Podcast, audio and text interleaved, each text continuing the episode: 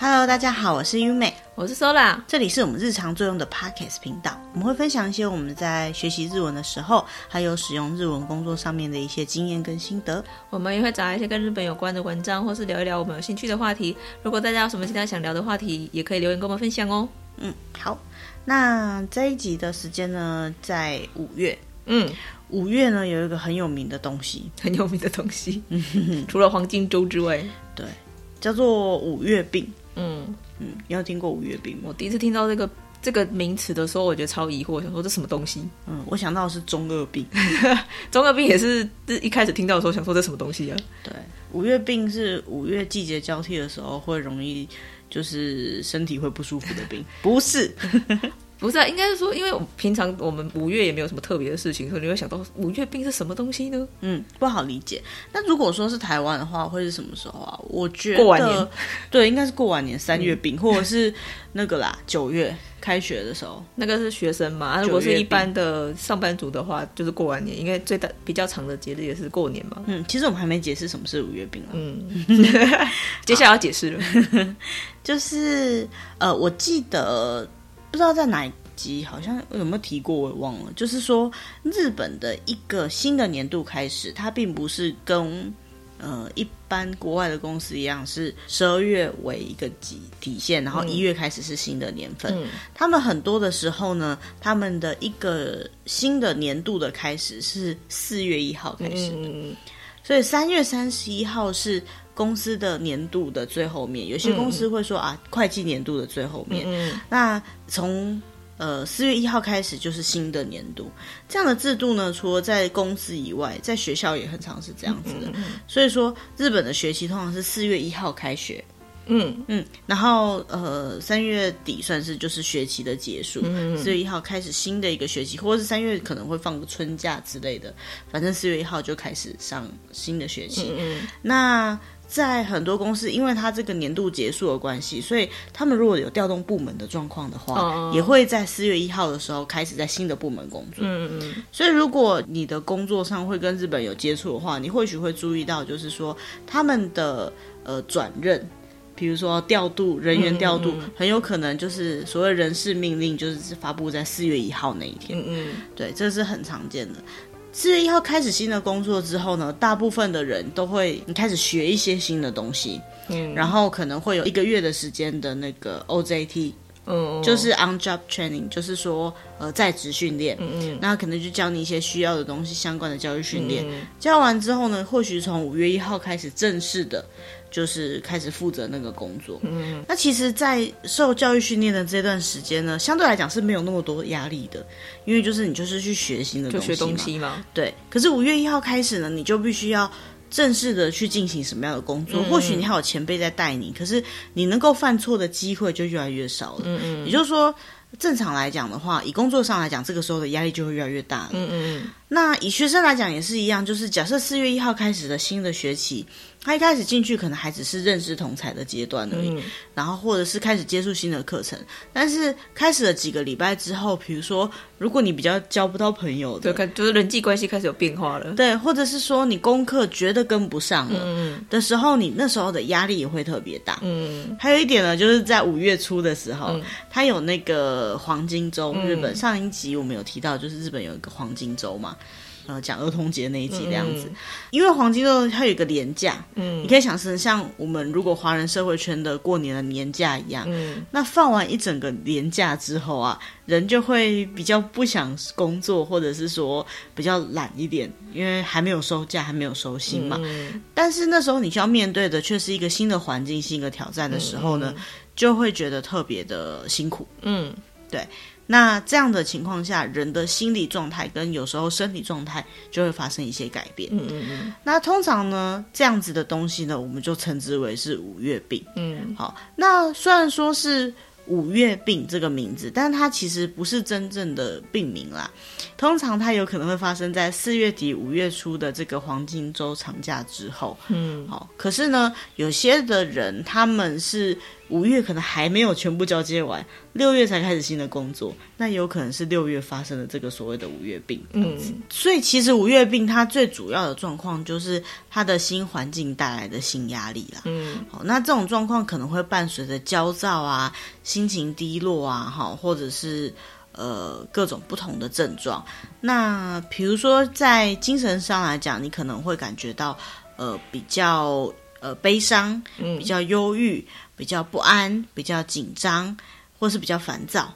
好，嗯，那也有一些人呢，他是反映在那种感觉相对来讲是比较无力的感觉，嗯，比较倦怠，比较懒散，嗯，甚至比较没有办法提出干劲来，好，嗯，比较不想做事情的感觉。嗯，在身体上呢，也会发生，就是比如说食欲不振啊，搭配到体重减少、呕吐、胃痛、恶心。或者是不好睡啊，早上很早起啊，睡不着啊，然后甚至会可能会产生血压高、头晕，然后心悸、手脚发汗，甚至头痛，或者是肩颈酸痛、肩颈僵硬之类的，就是反正身体所有不舒服的都会显现出来。对，因为人的心情状态是很容易会影响到身体的嘛，嗯、对，所以就很容易会有这种状况。那因为有这样的精神状况、肉体状况的情况呢，所以展现在行动上呢，就会。人就会变得比较消极，嗯，不会避开跟周围的交流，嗯，甚至有点变得想要宅在家里，在家对，想要躲在角落里面。嗯，那如果原本可能有喝酒或抽烟的习惯，因为喝酒跟抽烟对有些人来讲，它算是发散他的压力的一种方法。嗯，那人都会寻求那个第一个那种能够呃保护自己的那种解决方案，嗯，所以他可能原本他喝酒跟抽烟是可以让他减压的，嗯，他或许就因为这样子。喝酒的量变多了，吸烟的量变多了，嗯、好，然后再来就是有可能会因为他的心情状况来讲，他原本可能是一个比较。呃，外表整洁、注重打扮的人，他可能就会变得比较邋遢一点，嗯嗯，比较不想做事情一点，或是一直有一种一直冷静不下来的感觉，嗯，嗯，就是觉得很累的感觉。嗯，好，那什么样的人会容易产生这样子的症状呢？其实刚刚这样讲起来，这样的状症状其实已经有点像是轻微的忧郁症了。嗯，对，或者是有些人可能或许是躁郁症。那只是说，一般来讲，忧郁症呢，其实是。呃，大家都知道，忧郁症不一定是心理上的疾病，它有可能是因为脑部内的一些精神传达物质有一部分有一下子会，嗯，突然什么异常之类的，对，没办法正常的传导，所以才会产生忧郁症，是有可能的。嗯。这个在医学上是真的有被发现这样的原因。可是呢，五月病通常是因为人那个情绪环境，不是情绪环境，情绪变变化，环境变化造成情绪的一些失常。可是呢，五月病呢，通常它是因为就是环境变化产生了一个不一样的状况，这样子。嗯、好，那呃，什么样的人会比较容易产生五月病呢？在我们查到的资料里面，他有特别讲到说，比如说，如果你是比较有责任感的，嗯、然后对工作呢比较热心的，比较热忱，然后比较有完美主义的，嗯，嗯，好，或者是。呃，对很多事情比较怎么讲，严肃看待，一板一眼，一板一眼，然后呃，或者是容易紧张型的，就是很在意小细节的，嗯，还有就是比较在乎别人的看法哦，哦，比较会呃，很介意人介意人家人家的关系，人家怎么看啊，或什么的，嗯、这种东西会造成你比较容易产生所谓的五月病，嗯、或是六月病，其实就是一个环境转换产生的一个一个症状啊，哈、嗯，那。这样讲起来，其实很多人心里面想说：“哦，对啊，我现在就是这样，就是疲劳啊，疲累啊，不想工作啊，我对工作很倦怠，应该是吧？应该是吧？对对对，其实有可能就是也也没有，有可能有人说不定没有没有自觉了。对，而且有些人就是他的五月病一直没有调试好，变成整年都是那个样子，嗯，也说不定。其实这就是环境变化会产生的最主要的问题。嗯，那你必须要先理解到这个状况并不是你正常一般的状况，嗯，你可能会。很累，然后容易想，比如说想叹气，嗯，好，然后觉得精神不好，觉得做什么事情都做不好，甚至就是睡不着也是一个。在就是，嗯、呃，永远都睡不够，我觉得或许也是一个，嗯、也会，或者是永永远都觉得很累，就是再怎么睡都很累。对，那你必须要先了解说造成这件事情的原因是什么，嗯、先正视原因是什么。有些人说，其实我工作状况也没有变啊，嗯，哦，那、啊、为什么我会有这种状况？有可能是职业倦怠。嗯、虽然说我们今天提的是五月病，讲的是环境变化产生的，嗯、可是我觉得，就算你没有换一个职务，可是你的工作内容有所改变的时候，你的生活状态又有什么改变的时候，嗯、甚至你的心理状态有什么改变的时候，都很容易会发生像这样子人对于环境的不适应所产生的症状。嗯、对，好，那。在这种情况下，第一件事情最重要的就是你要了解你自己为什么会发生这样子的原因。嗯，好，那呃，我们找到资料里面呢，他的确是有给一些建议啦。嗯，可是。我跟 Sola 看一看，都觉得这些建议永远都是有点不痛不痒的。对啊。好，那其实这样的建议，就像你建议，呃，可能有忧郁症或实际上有忧郁症的人，或是有人应该要做什么？对，或者是有人说，哦，工，我觉得工作压力好大，然后就会上网查，工作压力大就会有一些什么建议之类的。对，那通常你听起来，大部分都会觉得说，我也知道啊，我就做不到。但是，所以我觉得我们等一下会分享一下他怎么建议你啦。但是，我觉得最主要还是你必须了解你自己的原因是什么。嗯。然后你想不？想改变这件事情，嗯嗯、呃，如果说你呃蛮能够接受自己那个状态的，就是也不能说蛮能接，就是你不会愿意为了这件事情做任何改变的话，那至少你要知道你为什么会变成现在这样，嗯嗯，不要觉得自己就是这么糟糕的一个人，没有人是这么糟糕的一个人，你的呃做不到现在工作上最好的表现，你的疲劳、你的疲惫，一定有一个什么原因，嗯，那你也要知道他一定有一个什么改变方式，嗯，可是。他一定会需要有所改变，而这改变通常不是太舒服的，嗯、就像你要医治病，你就得吃苦的药一样，嗯、那个意思是差不多的。那你可以决定你要不要改变，嗯嗯，但是千万不要就是呃一直是很负面的，就觉得说我就是这么烂，嗯，真的不用这么想，因为那个后面影响到的身心状况是更不好的。嗯，那我们就看看说，一般来讲，专家是怎么 建议我们说这种时候我们应该怎么办呢？嗯。其实我觉得最好笑的就是，他有去调查了很多人，他们发泄自己压力的方式。嗯嗯，嗯，最好笑的也不是最好笑啊，他的第一名就是吃好吃的东西。吃好吃的东西真的很常，有人会这么说，就是你压力大的时候，你就去吃好吃的吧。嗯，蛮有道理的哈。美食好像会造成别人比较能够减压。嗯，而且我也觉得，譬如说你真的很喜欢吃东西的话，那。你去找好吃的东西，其实就是你的生活上的一个动力。嗯，还有就是你正在做的事。嗯，我觉得有些时候有些人会开玩笑说：“你帮自己找点事做吧。嗯”然后对，然后的确是了。对，但是我有时候听到这句话，我就会很气。你看，像我的工作、我的我的时间、我自己的生活状况来讲。我的时间还蛮满的，嗯，因为我除了原本我上班以外，我还有兼职，嗯，兼职以外，我可能一定有我自己的娱乐、我的生活、我的休闲，当然还有人际交际的时间，嗯，这件事情全部都排满之后，你竟然要我找点事做。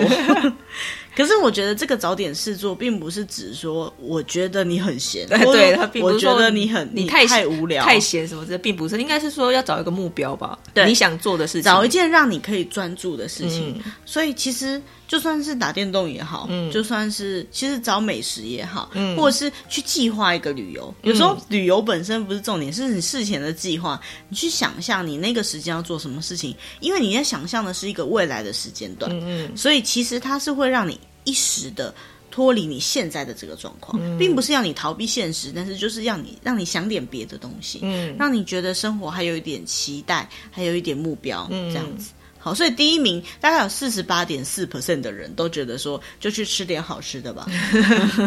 可是我自己觉得，嗯，吃点好吃的有时候不一定有用，你知道为什么吗？因为会变胖吗？对，因为。有些人他真的很在乎自己的身材，那有些人可能是因为身体状况不好，比如说我的肠胃不好，嗯，我的肠胃不好，我又我又想吃好吃的，人可能基本上会想吃好吃的。嗯，那你肠胃不好又去吃那些其实不是很身体的东西，然后你身体就会更不舒服。嗯，然后你到底在要吃跟不吃之间，你又多了一个压力。好，所以。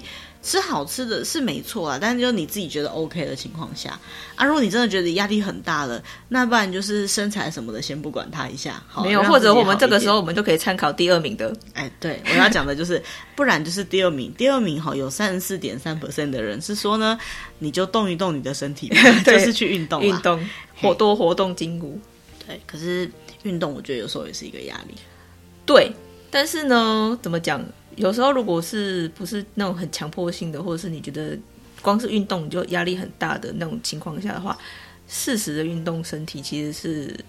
还蛮蛮不错的啦，对，其实有在动的时候，会让你的脑袋相对来讲有休息。对对对，其实但是有一些状况是，就是你觉得动你压力很大的时候，这个时候就反而是反负面效果了。对，如果对你来讲压力运动就是运动压力很大的话，那不一定就是正面的。嗯，可是你可以去找就是比较适合你的运动方式。嗯对，那其实运动也有很多不同的模式，也不一定是一定要很高强度的。嗯，其实我之前看过一篇文章，蛮特别。他是说，呃，让自己去做一件自己都会想要夸奖自己的事情的事情很重要。哦，什么意思呢？就是说，比如说我自己是一个很容易忘记事情的人，嗯，所以对我来讲，如果我可以每天写日记，一个月后我就会夸，就会忍不住想夸奖自己说，说我怎么会记得了一个月，好厉害，哦！我还可以写到一个月，好厉害。对对对，那比如说，假设对我来讲，运动是一件很不不开心的事情，很累的事情。嗯嗯可是我也没有强迫我自己，我就是每天，比如说提早两站下公车，嗯，先走个两站的距离。我我这样子做个一个礼拜，不要太久，就一个礼拜，三天也行。嗯，我就会想到，哇，我已经做到三天了耶！就是在你可以做得到的范围内，啊，对，在你做到的范围之内，然后做一些你自己都会想夸奖自己的事情。嗯、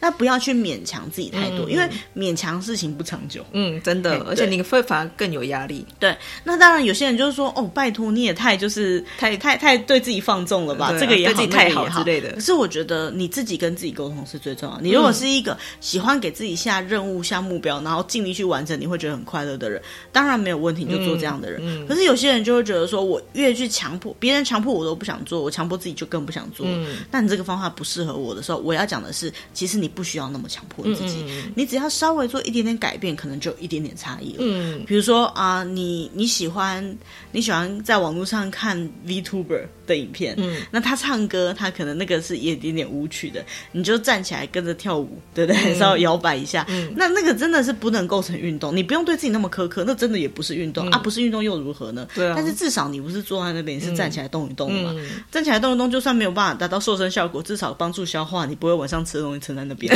或者伸展筋骨也好啊。对啊，对啊。所以其实不要给自己那么大的压力。我们就是为了要发泄压力而做这件事情，不用再给给自己更大的压力。嗯、但是呢，可以帮自己设定一点目标。如果呃，像我自己很长，就是因为我很喜欢玩电脑。电动游戏就电玩，嗯、然后呢，我喜欢玩那种 RPG 的游戏，就是一个操纵一个角色，然后过关之类的这样。嗯、所以我很喜欢任务这种说法。嗯嗯，对，所以给自己一个任务。对对对，我今天的任务就是我要就是出去外面走操场十圈，然后我如果可能只解一半，我就告诉我，好，我今天解了一半，我明天再来解另外一半。虽然是说有点废啦，但是就是至少这是一个。这是一个跟自己沟通的方式，而且我觉得心情会比较好。对啊，而且其实这也是算是给自己一个小小的目标，让自己生活比较不会那么的太单调吗。对对对对对，就是好。也不能说好玩，但就是嗯，你可以给自己一些新的看法，嗯。嗯，然后小小的去改变一下自己，嗯嗯，然后不要，我觉得不要给自己太大的强迫，或者是给你旁边的人太大的压力，嗯，有时候这个压力可能来自于你身边的人也说不定，嗯，比如说我就有听过，就是情侣之间要运动，哦，那男生突然间就是一时兴起开始很喜欢健身，那。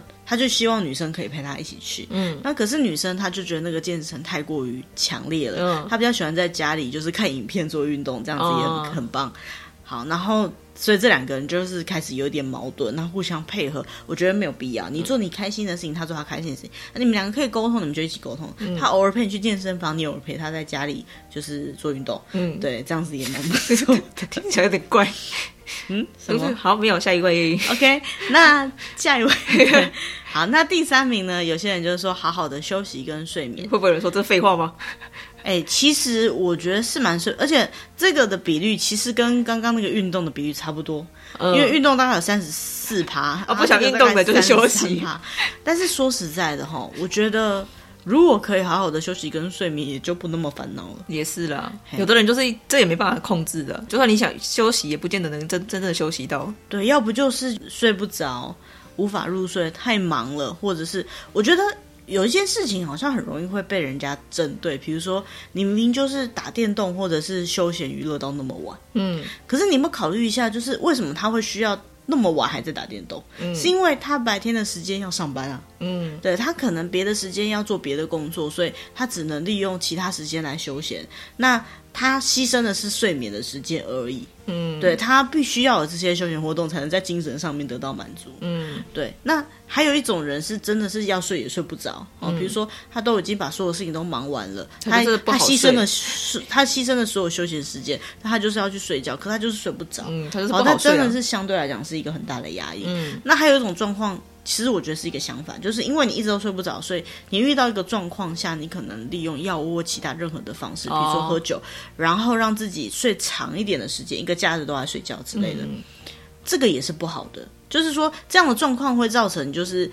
你其实越睡越累，嗯、你并不会在这个过程当中充分的得到什么休息。嗯嗯，对，然后你的身体只是呃很长时间的不动而已。嗯、你起来以后筋骨更酸痛。嗯，然后呢，你睡起来之后呢，你还是会就是觉得说，哦天哪，我竟然一整天的时间都在睡觉。嗯，对，然后就觉得说，哦，我没有做好做到我原本打算要做的事情。嗯、其实这真的就是蛮可惜的。嗯嗯，好。好，那其他呢？还有像是呃营养均衡的吃饭啊，好，哦这个、我觉得这对外食族来讲其实有点困难呢，但是蛮重要的。是啊、如果如果我觉得这也是可以是一个任务啊，就你平常都乱吃嘛啊，我这个礼拜或不要说这礼拜，我今天要吃所有的就是美营养家营养师建议一天应该摄取的量，所有的各个各个那个什么各分类的的量都一定要吃。对对对，我我连续三天都有达到这个目标，这也算是一种任务嘛，对不对？嗯、那这个这件事情做完，你心里面就有一种达成感，嗯，好成。就会有成就感，对，然后就会觉得哎还不错哦，嗯、这样子。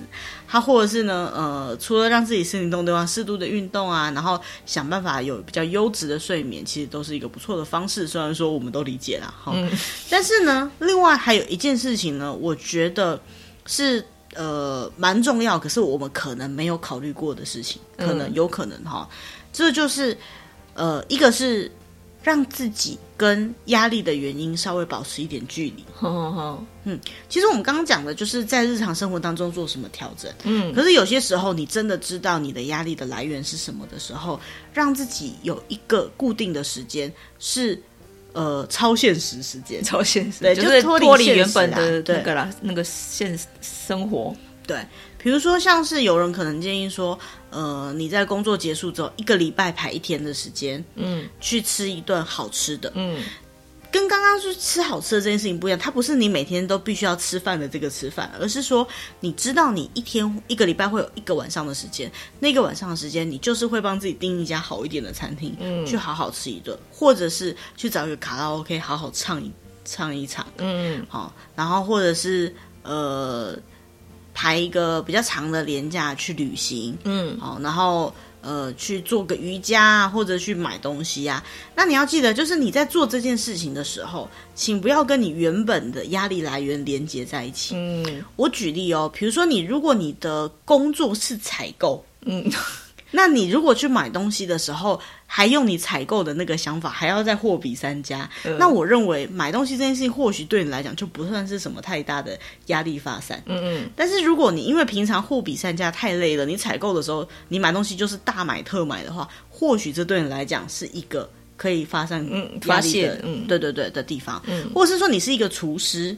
好，你是一个厨师，所以对你来讲，食物做的好吃是一件必然的事情。嗯，那你去餐厅吃饭的时候，如果你还在想着说啊，这个菜做的好不好吃，好像在你原本工作范围内的那种思考方式的话，它就不算是跟你原本的压力来源做一个分离。嗯，可是如果你可以，因为就是你是厨师，你去别人家吃饭，你就可以大肆的批评人家煮的东西，你觉得是一个压力发散，或许它是一个方法。嗯，可是我们要讲的是，说真的。把这两件事情连在一起，就不会是太好的一个发散的方式。嗯，嘿，因为你去批评别人的时候，说实在的，那别人他的方向也是这样对待批评你，两边就打消了，就没有什么机会了。嗯，好，所以如果你是厨师，或者或许你可以考虑去唱歌。嗯，好，如果你是一个采购，或许你可以考虑去吃饭。嗯，好啊，那如果你是卡拉 OK 店员，或许你可以考虑去旅行。嗯，好，就是。跟你自己原本的压力来源，自己做一个区隔，做一点不一样的事情，嗯、对，其实也还是蛮不错的。嗯，那另外一点是我自己比较没有想过的事情，但是因为我觉得它没有什么用，嗯，可是呢，我在看了这项事情之后，我觉得我自己也是这么做的，嗯，就是呃，好好的接受自己有压力的这件事情，嗯，或者是不要去思考自己有压力的这件事情，嗯，这听起来很怪，但是他的意思觉得很像在逃避。对，其实很像在逃避。但是我觉得不好，可是也有人是这么做的，就是你不要去思考，比如说如果是工作的话，嗯，你不要想任何事情，嗯，不要想着你去公司会遇到了报告，遇到什么，你都不要想那些，嗯、反正你就是去公司，嗯，因为你不能不去嘛，就是去，嗯，然后你你只要告诉自己说，至少我有去，这样就好。嗯、那这个会造成一个问题，就是说你去了，但是你可能没有办法。把心放在工作上，oh. 这不是你故意的，可是你当下真的是情绪没办法调整好。嗯、那你是，然后你的工作如果能够当薪水小偷，那偷一偷也就算了。可是有些人是当了薪水小偷之后，他工作也做不完，嗯，所以造成他更大的压力。他是去了公司，但是一整天下来，他会想一想，我今天到底做了什么？嗯，然后我明天还有是有那么多的工作，这或许不是一个什么事情。而且我觉得，就是这这个办法的另还有一个前提，就是你一定要清楚知道你的压力来源是什么。如果你是不知道你的压力来源是什么？然后你就一直觉得压力很大，然后你又会强迫自己一定要去接面对这样的现实的时候，你反而会更沉浸在那个里面出不来。对，所以嗯，简单来讲，就是这个第二个方法的意思，就是说你什么都不要想，然后维持一种不要想太多的心情去继续做。你的工作，嗯，就是不要预先想太多事情，造成自己更大的压力。嗯，可是真的，你要先考虑一下你的压力来源是什么。嗯，对，有时候你可能完全不去思考你的未来性，不去思考你的下一步，就这么继续做现在的工作，那个压力就是一直堆上去，一直累积上去，也是有可能。嗯，所以这可能最后就变成比较不好的方向。对，这真的不一定适合每个人。嗯，好，那。再来呢，就是我们想讲到，就是说，其实会造成这样子的状况，除了就是环境的变化以外，还有一个可能，有可能是因为，呃，日文有种说法叫做ストレス社会， 就是压力社会，对，压力型社会，嗯，也就是说，就是这个社会本身就会造成大家的一些压力，压力累积，日常生活中，可能日常生活中，或是你平常的职场上，自然而然就会累积一些压力，对，而且我觉得最主要是不只是职场上，嗯，那为什么呢？因为阿德勒心理学曾经讲过，人的所有的烦恼皆是来自于人际关系。对对对，所以所谓的压力型社会呢，不只是出现在职场中，嗯、有时候职呃家庭主妇，嗯。青少年，嗯，甚至小朋友，嗯，都会有压力的来源，嗯，因为你只要跟人有来的有交流的话，接触，你就一定会有各式各样的情绪，嗯，各式各样的比较，嗯嗯，好，还有你各式各样达成或未达成的目标，嗯，那那些东西，如果我们在精神、精神跟生理状态上面都可以好好的平衡的去处理它的话呢，其实它是可以平缓，就是处理掉的，嗯，对，但是。如果说不行的话，那对你来讲，这个社会上什么都是压力了。嗯，对，幼稚园小朋友吃不完点心也是一种压力啊。对啊，或者是尿床也是个压力啊。对，然后小朋友就是去学校上课，然后隔壁的小朋友都不跟他玩，不跟他说话，也是一个压力啊。嗯，对啊，然后再大一点，就是去打球没有人救，也是一个压力啊。女生上厕所没有人一起去，也是个压力啊。然后再更大一点，进入职场，找的这份工作到底是好还是不好，本来就是一个压力。嗯嗯。然后其实就算进了职场，工作也是很正常，可是。呃，那个交不到男女交朋友朋友，我交不到男女朋友。对啊，交不到男女朋友没办法结婚，没办法结婚也是一个压力。对，结了婚以后不能生小孩，反正其实压力无所不在。嗯，每个人都有，而且我觉得压力是没有分轻重的。嗯，因为你在那个烦恼当中。那就是你最大的压力。嗯，那别人没有人可以说啊，你这个就不要想就好，没有什么事情是不要想就好的，嗯，或者是什么你这没什么之类的，没有这种事情。嗯，可是呢，你或许有些时候不要想是你的解决方法。嗯，哦，因为有些事情顺其自然，你不要太介意，有些事情可能是可以的，或者有，有些事情是没办法当下立刻解决的。对，嗯，但是。不要想就好，这件事情绝对是你自己告诉自己，而不是别人给你的建议。嗯，对，别人给你不要想就好这个建议的时候，通常都没什么用。嗯，可是你如果能够告诉自己啊，这个不要想就好，或许行。嗯，嘿，这个就是看个人。那在这样子压力型社会的情况下，会造成什么样的问题呢？它会产生就是几种不同的症状。症状，嗯、对，比如说第一个呢，就算是这个怎么发？燃烧殆尽症候群。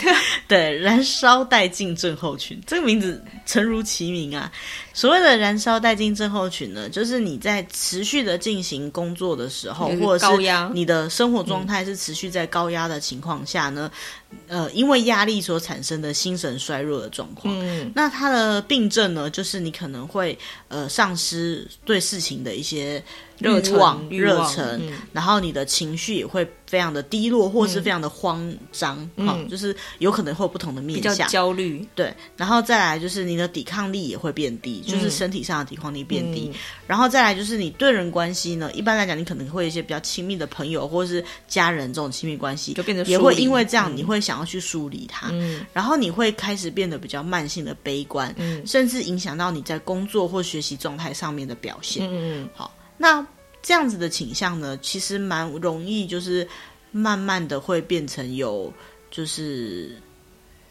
怎怎么怎么讲？工作恐惧吗？对对对对，工作恐慌症，哦，对对对，嗯，那是呃有点严重的事情。那那其实这个症状最主要的状况是，你要先想燃烧殆尽，就是你先燃烧过。就通常通常这样的人是很可怕的，因为他前面他可能是一个工作狂，他可能很有冲劲，对他可能很有冲劲，但是他遇到一些持续性的压力，在某一天突然间就崩坏了，这是很可怕的。他就是那个拉拉过头的那种弓的那种感觉，突然就松掉了，然后再也回不来了。对，这是其实要很小心，不要觉得说啊，这个人一向都是很热心的、很正向的就没有问题。嗯大家互，如果真的想你关心朋友的话，这个也是要小心一点的。嗯，嘿，第二个症状呢，就是呃，有另外一个名字叫做无没有力气症，好、嗯或者是说上班冷淡症候群之类的。嗯，其实它就是我们今天讲的五月病哈、那这个五月这样子的五月病呢，其实除了在上班族身上以外呢，还有可能说在比如说要考试的考生啊，考完了，已经考完那个很大的考试的考生。对，反正就是系环境上有变化，都是蛮有可能会发生这种状况的。嗯，好，那第三个呢，呃，就是我们蛮常听到的，嗯这个叫做自律神经失调症。嗯好，那这个自律神经失调症呢，比较容易会被当成是一般的疾病看待，嗯因为它有时候会发生你身体上面的很明确的变化。嗯但是前面两个讲的，有时候只是有，有时候除了抵抗力变低，或者是说呃容易有恶心、想吐这相相关的东西以外呢，其实有些时候那个人家就会觉得说你是不是就是一个没有干劲的人，一个不想做事的人呢，也很容易会被误会。可是如果已经进入自律神经失调症的这个状况的话呢，其实就会很明显的感觉到不一样。不不对劲。那所谓的自律神经失调症呢，就是因为压力而产生的自律神经混乱而造成的疾病。嗯好，那它可能会发生，就是会有全身的倦怠感、头痛，然后筋紧僵硬，嗯，然后麻痹啊，或是心悸啊、头或晕啊、心律不整，甚至睡不着。绪很容易起伏很大。对，情绪起伏大，这都是相关的。嗯那因为它会发生在身体的病症上面，嗯所以说会比较容易被发现。嗯，那因为这个症状又在引发了精神上面的不安、紧张跟焦躁或忧郁症。嗯或躁郁，对，就是这就是它表现出来的症状比较明显了，所以比较容易被发现。对，没错。那如果真的遇到这样的状况啊，真的是要，我觉得，呃，如果你自己开始慢慢调试不不过来的话，就是要去看医生了啦。嗯，寻求帮助吧。对，寻求帮助会比较好。好，那接下来我们要提到的是，像这样子就是容易产生压力的现代人，还是蛮辛苦。这个我们不都说这叫文明症候群吗？文明病啊，对，现代人的文文明病。对。呃，我们找不到一篇文章呢，它有提到就是关于就是现代人的一种疲劳的状况。嗯好，那有没有人想过，就是为什么我们这篇文章会被放在我们的主题里面？其实因为我们大部分都讲跟日本有关系的主题嘛。那除了五月病，五月的这个来源跟日本人的这种学期，或者是新的公司年度开始，以及环境变化，或者是说。跟他们的黄金周放完假回来有关系以外嘞，其实日本真的是一个文明病大国，压力很大的国家。对对对，那为什么会这样讲呢？是因为我们找到一些相关的资料都显示说，日本其实是一个相对来讲生活压力或工作压力非常非常大的一个国家，他们自己也这么认为。对他们自己也这么觉得。那他们的计算上来讲，有九成的人都觉得自己很累，一直觉得自己很累，很所以他就是一个很累的国家。对，其实大概三个人有一个人，他们如果问他说你累不累，他常会回答说我觉得我非常累。好，那所以呢，在这个典型的很累的日本社会里面呢，其实我觉得最意外的是，你觉得谁会最累？就是什么年龄层的人会最累？我们好像会有印象说，好像老人家会比较累一点。嗯，好，但实际上因为老人家可能就是你知道身体开始变不好啦，嗯、或者是公司高层主管之类的，就是压力比较大。对对对，但是其实最累的是年轻人，大概二十岁刚出社会的年轻人。嗯，不过想想也觉得还蛮合理的啊，因为他们好不容易熬过了这个学生生活，但面对他们的是一个更大的挑战。对，他本来以为就是从此一切光明，从此要财富自由了，对，但没想到呢，就是反正你反而你面对更多的问题，对，然后你的经济压力也变大了，这样子。嗯然后比如说啊，今天中午有餐叙，明天有要学的东西，后天还需要跟朋友去旅行，没有没有得喘息。对对对，其实这些年轻人他们的时候，他们要做的事情啊，嗯、说不定比那种老一辈的人还要多很多很多的事情。嗯、好，那年纪大的人呢，他们也有可能有他们的压力啦。嗯、但是就是其实最累的，就听就自己觉得最累的，其实有时候是二十几岁的人这样子。嗯、好，那再来呢，就是要讲到说。我们说身体上的疲惫跟心灵上的疲惫是精神上的哪个比较累？对，哪一个比较累？你觉得哪一个比较累？我觉得是精神上的。你自己觉得精神比较累？因为你身体上有时候可以透过一些休息或什么之类来舒缓，但是当如果你是精神上的疲惫的时候，嗯、或者是你根本不知道你为什么会这么疲惫的时候，你找不到原因的时候，你没办法去舒缓它。哦，对，有道理。嗯，哦，所以其实呃，根据调查结果，这个调查应该是二零一八年左右的调查了哈。嗯、他去调查日本社会的一些。呃，一些人他取得样本以后，嗯、他比较多的回答呢是精神上的疲劳，好像感觉稍微强一点。嗯，好，但是其实都很累，这样子，有没有九成的人都很累？这样，有的人可能已经累到就分不出来了。对，其实我也是觉得是精神上的累。嗯，对，因为身体上的累。哦，因为可能我跟 Sola 都是属于那种工作上比较是静态型的工作，哦、就坐在那边用电脑或什么的，我们也不用跑上跑下，也不是跑工地的那种很辛勤的肉体劳动的人。嗯、所以你说你要真的肉体上有多累，除非我们可能去运动或干嘛的，嗯，才比较可能产生。大部分就是精神上的疲劳会比较多，嗯，但是精神上的疲劳相对来讲也是比较难以去调整、嗯、调试的一种状况，这样子。好，那再来呢？就是通常来讲，什么事情会感觉到累呢？除了工作上以外呢，当然你的劳动型的工作，哈、嗯，还有就是有些人其实自己也知道，他可能就是电脑啊、手机用太多，好，或者是。觉得就是自己没有钱，没 有精神上、精神经济上的不安，经济上不安造成你精神上的很恐慌。对，还有就是觉得自己没有在运动，嗯，就是没有在动，然后再就是人际关系，然后想到自己的父母的事情、家庭关系，哦嗯、想到自己的小孩的事情，嗯嗯，想到自己的呃配偶或者自己的。情人哦，嗯、自己的感情上面的问题，嗯、会感觉到很疲惫。嗯、其实这些事情我真的觉得，就是每个人的状况很不一样。嗯，可是我觉得共通点就是大家都很累，就是不管什么事情都可以造成你的压力。对，没有错。那最终应该要怎么样去调试呢？其实。呃，最主要的就是你还是一样，跟前面讲的一样，然后在这样压力型的社会啊，你一定要先知道自己的压力来源是什么。嗯，那不要抱持的很悲观的想法是说啊，无论如何他都不会有什么改变。嗯，嘿，绝对不是这样子的，绝对不会无论如何都没有改变。嗯，好。一定有什么方式可以跟现在比较不一样一点点，嗯，就算只有那么一点点，我觉得也是可以去尝试去变化看看的。嗯，对，最害怕的就是那种完全悲观的想法。嗯，那就算事情它已经成为一个你无法转换的地方的时候，嗯，有没有什么方法可以改变你现在的心态？哦，或者是让你比较能够。呃，怎么讲好一点的状态去面对接下来的状况跟问题？嗯，因为我真的觉得有些人就会觉得你总是会找到解决办法的，我不认为啦。嗯，好，因为有些事情或许真的就是没有解决办法。嗯，去接受或者去承受现在的这个状况呢，也是一个。我觉得成身为现代人必须要拥有的一个技能。对啦，因为应该这都是现代人会面临到的问题啊。对，我觉得这这些真的真的蛮重要的。嗯，好，好，那我们今天的主题就到这里。其实有点，我自己是觉得有点沉重啊，有点沉重吗？很像在抱怨工作上的压力。可是我觉得这个应该是我，我自己的啊。可是我觉得这应该是就是大家都会容易遇到的问题吧。嗯，对，其实我们要分享这个呢，除了它是五月病，刚好符合这个五月的这个名称之外呢，嗯、我觉得另外一个部分也是，就是呃，每个人都会遇到这些相对的状况。嗯，好，不要觉得孤单，不要觉得只有你。嗯，好，不是只有你，你也会，我也会，大家都会。嗯，那在这个大家都会的情况下，有没有可能你会找到一些方法？然后让自己过得好一点点。嗯，我觉得这蛮重要的。对，而且这件事情，呃，绝对不只有你自己会很希望看到这个结果。哦、你身边关心你的人，一定有这样的人，嗯，会也会想知道，嗯、也会希望能够帮得上你什么。嗯，但是通常这种压力，或者是可能五月病啊，甚至我们刚刚讲到那些相关的跟精神压力、跟生活压力有关系的症状呢，不是别人可以帮得了你的。嗯，好、哦，很多时候。